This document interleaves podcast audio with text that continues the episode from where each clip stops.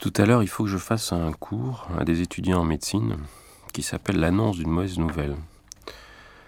Et je voudrais euh, partager avec vous les, choses que je vais leur dire et auxquelles il va falloir que je les fasse réagir.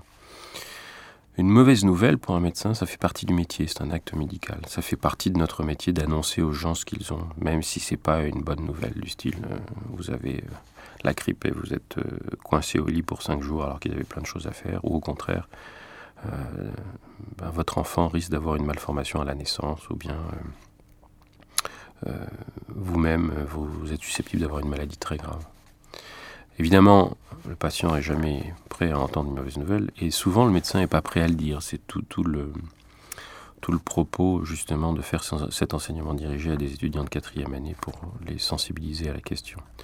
L'annonce de la mauvaise nouvelle, ça pose des questions éthiques et déontologiques. Par exemple, c'est le problème de la vérité. Est-ce qu'il faut tout dire euh, Est-ce qu'il faut pas tout dire Est-ce qu'il faut garder les choses pour soi? Moi, personnellement, je pense qu'il ne faut ni tout dire d'un seul coup et asséner la vérité, ni mentir. On ne peut pas soigner en mentant. Et que donc, le problème de la vérité, c'est quelque chose qui doit être progressivement introduit avec le patient. Il y a des gens qui savent déjà plein de choses sur ce qu'ils ont et qui veulent en savoir plus. Il y en a d'autres qui, en savent assez, qui vous le signifient. Et donc, euh, ce que le médecin, à mon avis, devrait faire, c'est se caler sur ce que le patient lui dit. Et sur ce que le patient lui dit, non pas l'entourage du patient.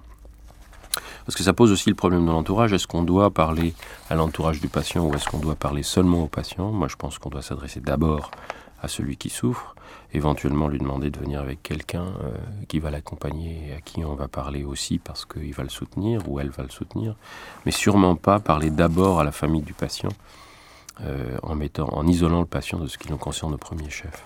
Pourquoi est-ce que c'est difficile pour quelqu'un d'entendre une mauvaise nouvelle? Bah Parce que, euh, parce que ça, ça, nous change si on, annonce une mauvaise, on nous annonce une mauvaise nouvelle sur nous-mêmes ou sur quelqu'un qui nous touche de près. On n'est plus dans le même monde. On n'est plus dans le monde où on maîtrise son environnement. On est dans un monde où on subit.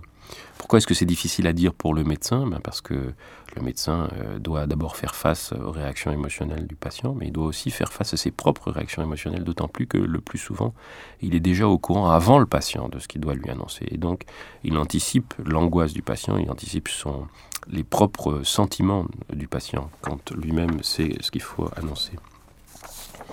Il y a des tas de mécanismes inconscients de défense face à une nouvelle. Il il y en a deux en particulier. Euh, qui sont le déni, c'est-à-dire je ne veux pas croire ce qu'on m'annonce, et puis il y a l'isolation, c'est-à-dire je ne veux pas entendre ce qu'on m'annonce. Et ce que beaucoup de médecins oublient, c'est que ces deux mécanismes de défense, ils les ont aussi, comme le patient. C'est-à-dire que eux aussi euh, ressentent, euh, j'ai pas envie d'apprendre à ce patient qu'il a une maladie grave et qu'il va peut-être en mourir dans quelques mois ou dans peu, peu d'années.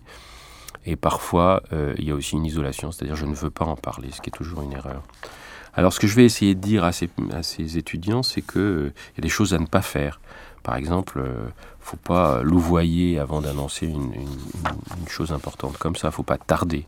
Faut pas dénigrer les autres, euh, la façon dont les autres ne l'ont pas annoncé. Faut pas l'annoncer brutalement non plus. Faut pas prendre un patient au téléphone ou bien le lui annoncer tout seul. Il vaut mieux le faire venir avec quelqu'un. Il faut ni trop aggraver les choses, ni trop le rassurer.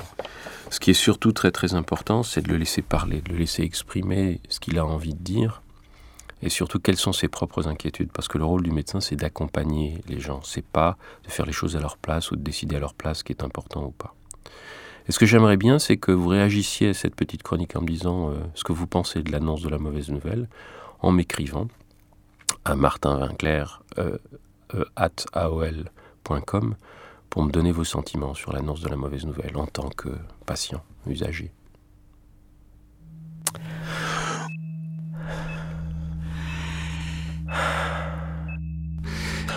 J'ai mal là, par Martin Winkler.